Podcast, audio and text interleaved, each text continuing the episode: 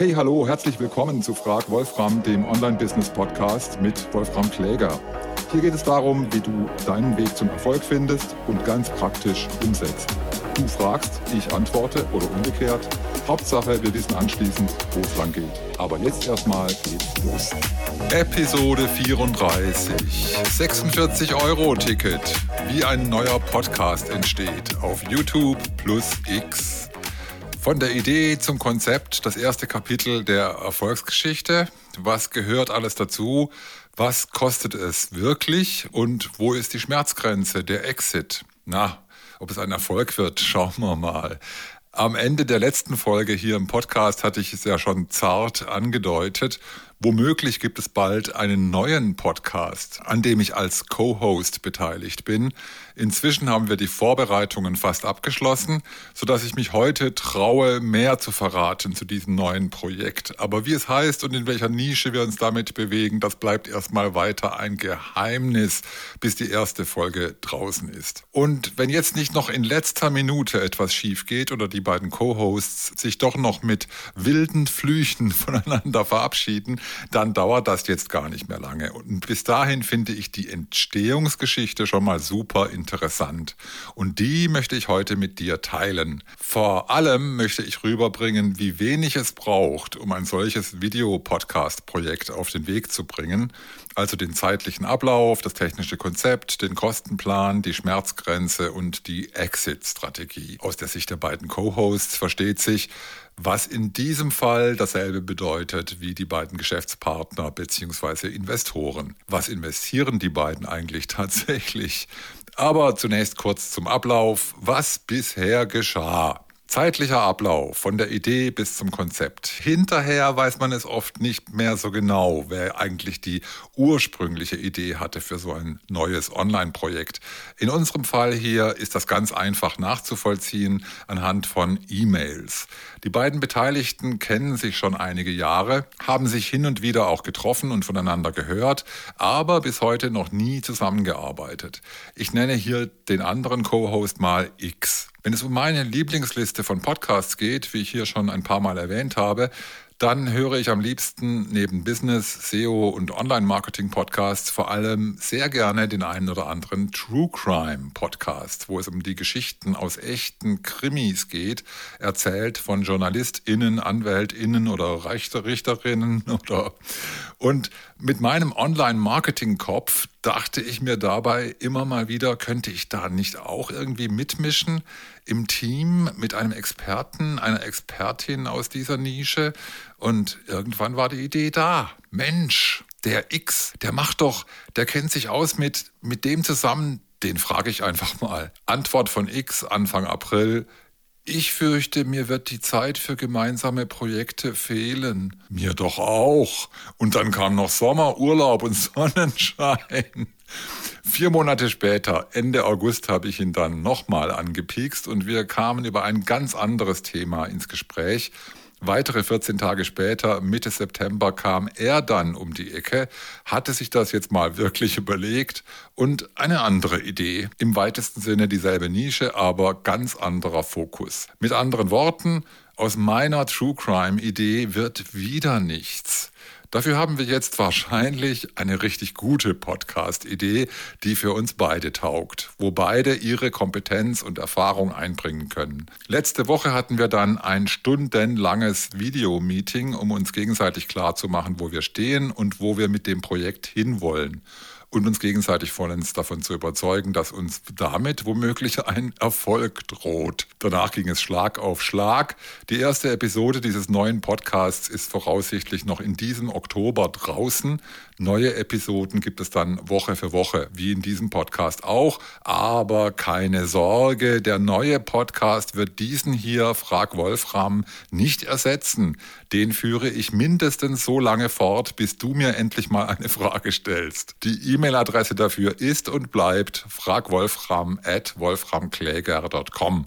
Aber jetzt weiter mit der anderen Geschichte zum, sagen wir, technischen Konzept. Podcast plus Video plus Socials plus Newsletter. Schon beim allerersten Kontakt hatte ich dem X einen Podcast angeteasert. Ganz klassisch, RSS-Feed, nur Audio, ist ja auch super kostengünstig zu realisieren.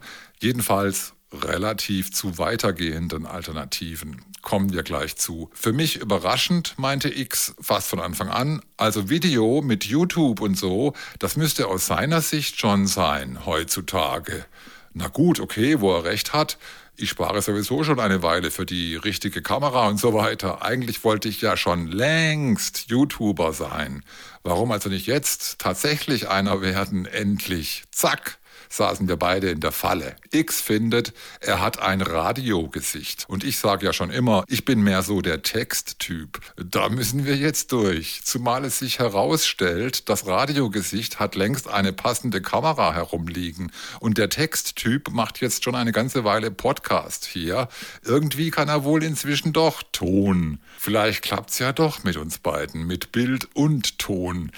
Der Rest ergab sich fast von alleine. Der Videopodcast braucht natürlich eine eigene Website, auf dem alle Podcast-Folgen anzuhören und anzuschauen sind.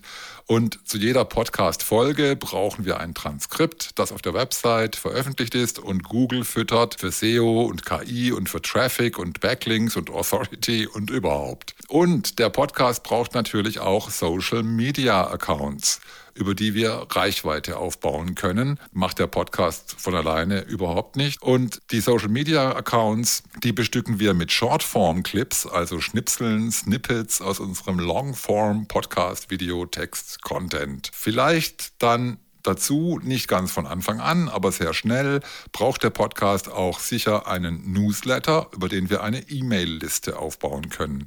Und dann noch etwas mehr Zeit hat eine Diskussionsplattform für Fragen und Antworten aus der Podcast-Community. Discord gefällt uns dafür besser, als bei Meta eine Facebook-Gruppe aufzumachen. WhatsApp scheint uns dafür noch nicht so weit. Und dann Namen finden, Thumbnails und weitere Deko für den neuen Podcast. Noch im Mailverkehr hatte ich immer wieder mal eingestreut, was mir spontan als Arbeitstitel eingefallen war für die ursprüngliche Idee. Dabei kam spielerisch eine Variante heraus, die den Ideenwechsel zwischenzeitlich fast spurlos überlebt hat. Danach habe ich noch ganz professionell versucht, zusammen mit ChatGPT einen noch viel besseren Namen zu finden. Das Problem dabei, solche Supernamen fallen sogar der KI viele ein. Leider hat die KI keine Ahnung, wie schwierig es anschließend ist, dafür noch freie Internet-Domains zu finden. Und was soll ich sagen? Eine weitere Idee, für die noch alle Domains erreichbar wären, kam tatsächlich dabei heraus. Sogar ChatGPT war beeindruckt und musste zugeben, dass meine natürliche Idee besser war am Ende als alle künstlichen Vorschläge vorher. Ich habe diesen Namen dann auch gleich X gemailt und irgendwie schon beim Abschicken das dumpfe Gefühl, diese Idee bringt's nicht. Die Antwort von X kam prompt, die alte Idee fand er viel besser. Die .de-Domain wäre ja noch verfügbar, ohne Bindestrich und die .com auch, aber die nur mit Bindestrich. Und ich hatte nebenbei schon recherchiert, alle für uns relevanten Social-Media-Kanäle, da gab es schon Accounts mit unserem Wunschnamen. Da müssten wir also erstmal ein Geburtsdatum oder 0815 anhängen oder mit Punkt oder Bindestrich. Kurz, wir haben einfach Podcast angehängt.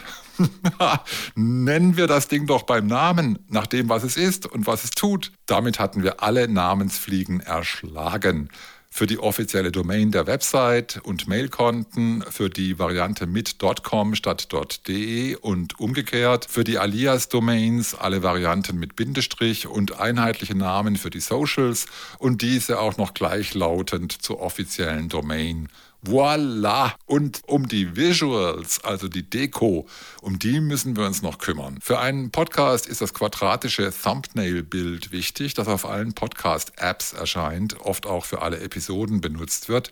Wer wie wir jetzt mit dem Podcast auch YouTube anpeilt, auch wenn dort erstmal nur die Audioversion ausgespielt werden sollte, sollte gleich noch an Thumbnails im Querformat denken. Äh, Seitenverhältnis 16 zu 9 fürs Standbild und dergleichen. Instagram und TikTok ticken dagegen im Hochformat. Ich glaube 9 zu 16 und dieses ganze Set sollte man sich gleich auch als Templates anlegen, also Vorlagen, damit es für jede neue Episode und alle Clips daraus möglichst schnell geht beim Erstellen von Episodenbildern und so weiter. Ein Canva-Account kann für diese Jobs ein Segen sein. Wenn dabei auch noch ein Logo und ein Schriftzug herauskommt, die ohne Thumbnail funktionieren, für alles mögliche weitere, umso besser. Aber in dieser Phase sicher noch kein Muss. Wer weiß, wie sich dieses Erscheinungsbild noch wandelt, bis wir 100% überzeugt sind, das ist jetzt fertig. Kommen wir zum Kostenplan. Einen wichtigen Punkt habe ich bis jetzt nicht erwähnt. X, mein zukünftiger Co-Host, lebt seit Jahren schon im Ausland, ziemlich weit weg. So gut wie alle Podcast-Episoden werden wir deshalb remote aufzeichnen über Internet. Schnelle Idee, wozu gibt's Zoom, WebEx, Google Meet und so weiter. Also einfach direkt aus der App aufzeichnen oder das Meeting aufbauen und einen Screen Recorder mitlaufen lassen kann man machen. Aber je weiter weg, je schlechter der lokale Internetzugang, desto riskanter. Mal hängt das Bild, mal der Ton oder das Gegenüber erscheint in diesem aparten Mosaikraster auf dem Bildschirm.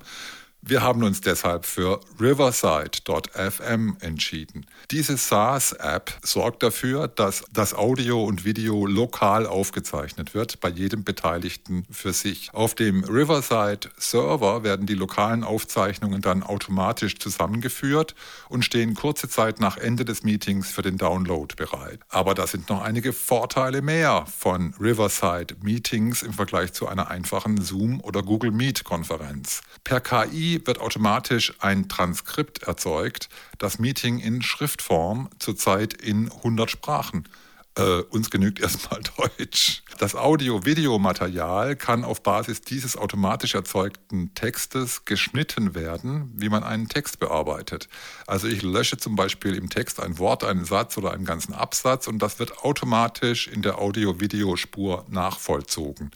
Ich kenne bisher nur die App Descript, die diese Art von textbasiertem Audio-Video-Editing beherrscht, soweit ich weiß, aber immer noch nicht auf Deutsch. Und Riverside hat außerdem eigene Apps für iOS und Android. Das bedeutet, an der Konferenz können Leute mit den unterschiedlichsten Geräten teilnehmen und in die Aufzeichnung eingebunden werden. Das Ganze funktioniert für maximal acht TeilnehmerInnen Zwei Co-Hosts, wie in unserem Fall, können also bis zu sechs Gäste einladen.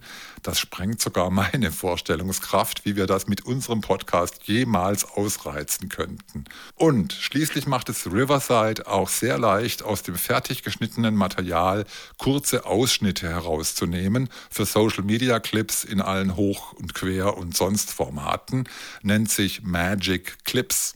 Für diesen kleinen Podcast hier, Frag Wolfram, hatte ich sowas auch schon mal angedacht für Interviews demnächst, aber bis jetzt noch nicht ausprobiert, sonst hättest du es ja mitgekriegt. Den neuen Podcast mag ich mir aber ohne Riverside gar nicht vorstellen oder eine vergleichbare Lösung. Das testen wir jetzt und ich werde selbstverständlich berichten hier. Vielleicht zeigen sich ja manche Tücken erst in der Hitze des Moments und dann steigen wir eben nochmal um. Wir werden sehen. Jedenfalls mit der Entscheidung für Riverside haben wir auch schon den einen wesentlichen Kostenfaktor identifiziert für das neue Projekt. Jedenfalls, solange wir nur über die projektbezogenen Ausgaben sprechen.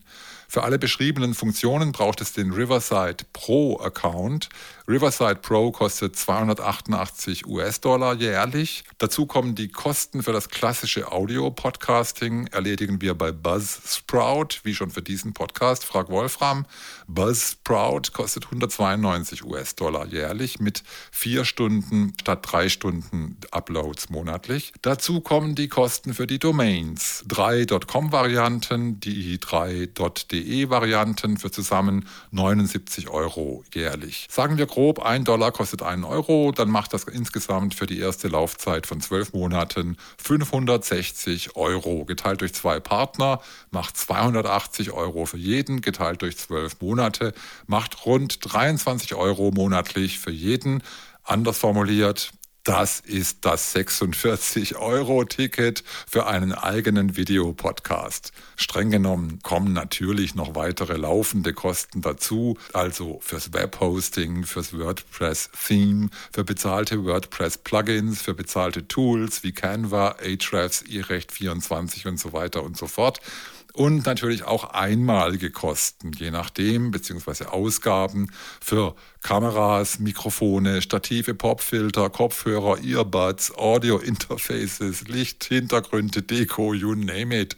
Bei diesem Podcast-Projekt sind wir beide, X und ich, aber in der glücklichen Lage, dass wir beide schon gut ausgestattet sind mit dieser Infrastruktur und schon Erfahrung damit haben. Sprich, keine große Lernkurve mehr, die uns aufhält und Lehrgeld kostet. Außerdem sind wir erstmal nicht besonders anspruchsvoll, in perfekt ausstaffierten Video-Podcast-Studios aufzuleuchten. Das wird sich mit der Zeit von allein entwickeln. Aber hier gilt natürlich mal wieder, your mileage may vary, musst du gegebenenfalls für dein Podcast-Projekt anders kalkulieren. Kommen wir aber noch zu unserer Schmerzgrenze und Exit-Strategie. Den allerwichtigsten wichtigsten Kostenfaktor habe ich nämlich bis jetzt völlig ignoriert. Mit Absicht. Denn wir haben uns bisher nur die Ausgaben angeschaut, die für dieses Projekt spezifisch anfallen. Aber beide Co-Hosts stecken ja vor allem eine ganze Menge Zeit und Energie in dieses Projekt.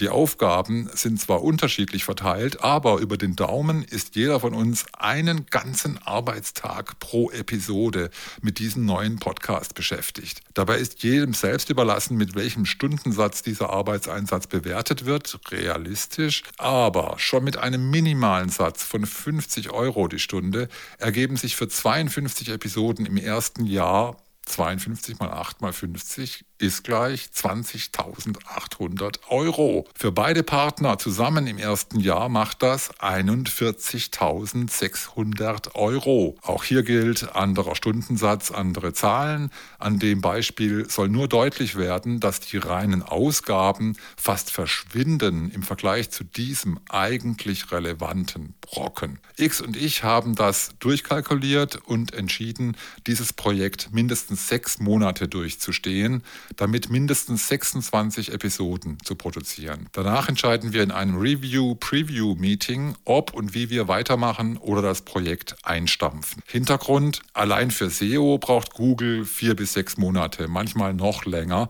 bis die Search Console und Ahrefs aussagekräftige Zahlen zeigen. Auch in den Socials rechnen wir nicht damit, dass wir über Nacht viral gehen mit unserem neuen Angebot. Und über Wettbewerber glauben wir zwar ganz gut Bescheid zu wissen, aber wie sich das tatsächlich ausspielt, wie wir aus dem Rauschen hervorstechen, das ahnen wir erst, wenn wir Zahlen sehen. Wenn es soweit ist, entscheiden wir auch darüber, ob wir dem Podcast eine Rechtsform verpassen und welche es dann sein soll. Bis dahin vertrauen wir darauf, dass beide Partner alles dafür tun, damit das Projekt bald auf die Startbahn kommt, Anlauf nimmt und erstmal abhebt. Und bis dahin werden wir auch alle Shiny Objects ignorieren, die zusätzliche Ausgaben verursachen. Wenn, dann müssen die sich über schon generierte Einnahmen finanzieren. Deshalb lassen wir auch alle Brandbeschleuniger erstmal links liegen. Damit sind vor allem Google Ads und Facebook Ads gemeint. Das kann wunderbar funktionieren, wenn das Geschäftsmodell an sich schon wunderbar funktioniert. Dann lassen sich bezahlte Werbeanzeigen durchkalkulieren und mit planbaren zusätzlich eingespielten Einnahmen verrechnen. Und schwupp skaliert das Geschäft steil nach oben, wenn alles klappt. Ist aber auch sofort zu Ende, wenn die Ad-Kampagnen beendet sind. Soweit sind wir mit dem neuen Podcast aber noch lange nicht und deswegen haben wir uns auf die Fahne geschrieben, Don't Touch Ads. Und damit sind wir schon beim Fazit für heute. Läuft! Wahrscheinlich. Nie war es so einfach wie heute, einen neuen Podcast aufzusetzen. Selbst wenn es am Ende ein Podcast mit so ziemlich allen Schikanen sein muss, wie in dem beschriebenen Projekt. Die direkten Ausgaben dafür sind gering im Vergleich Vergleich zum Nutzen und Erfolg, der damit erreichbar scheint. Ich sage bewusst scheint, weil die Krux liegt natürlich in all den Annahmen, Erwartungen, Wünschen und Hoffnungen, die in einem solchen Businessplan stecken. Solange man so gut wie keine Daten hat mit vergleichbaren Projekten oder eben diese Daten mit der Zeit erst selbst generieren und bewerten kann. Wer ganz bei Null startet im Online-Business oder Online-Marketing, hat natürlich ein zusätzliches Handicap, das erstmal zu überwinden ist. Vielleicht am besten mit einem Partner, einer Partnerin, die das Know-how, die Infrastruktur und so weiter schon mit und ins Projekt einbringen.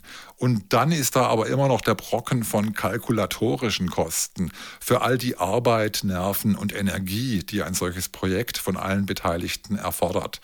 Das ist für mich der Knackpunkt. Erst recht, wenn sich zwei oder noch mehr PartnerInnen zusammentun, da hilft erstmal keine Rechtsform, kein Vertrag und so weiter. Da muss die viel zitierte Chemie stimmen unter allen Beteiligten. Denn so ein Podcast ist wie ein kleiner Startup der hoffentlich Potenzial für viel mehr entwickelt. Aber wenn es in den ersten Monaten schon hakt, dann lieber früher abblasen als zu spät. In diesem Sinne, bis nächsten Montag. Ich schätze, ich werde noch einige Frag Wolfram-Episoden machen zu diesem neuen Projekt. Schließlich begleitet es mich ab jetzt Woche für Woche. Wenn du jetzt schon Fragen dazu hast oder Kommentare oder eine starke Meinung oder etwas ganz anderes, dann schreib einfach eine E-Mail an fragwolfram.wolframkläger.com. Ich freue mich auf alles und bin auch weiterhin pumped, dass dieser Online-Business-Podcast hier eine goldene Zukunft hat. Wenn du dabei bist mit deinen Fragen und Beiträgen, umso besser. Aber jetzt für heute, wie immer, vielen Dank fürs Zuhören. Alle Grüße, ciao, ciao, dein Wolfram und ganz im Ernst, Peace.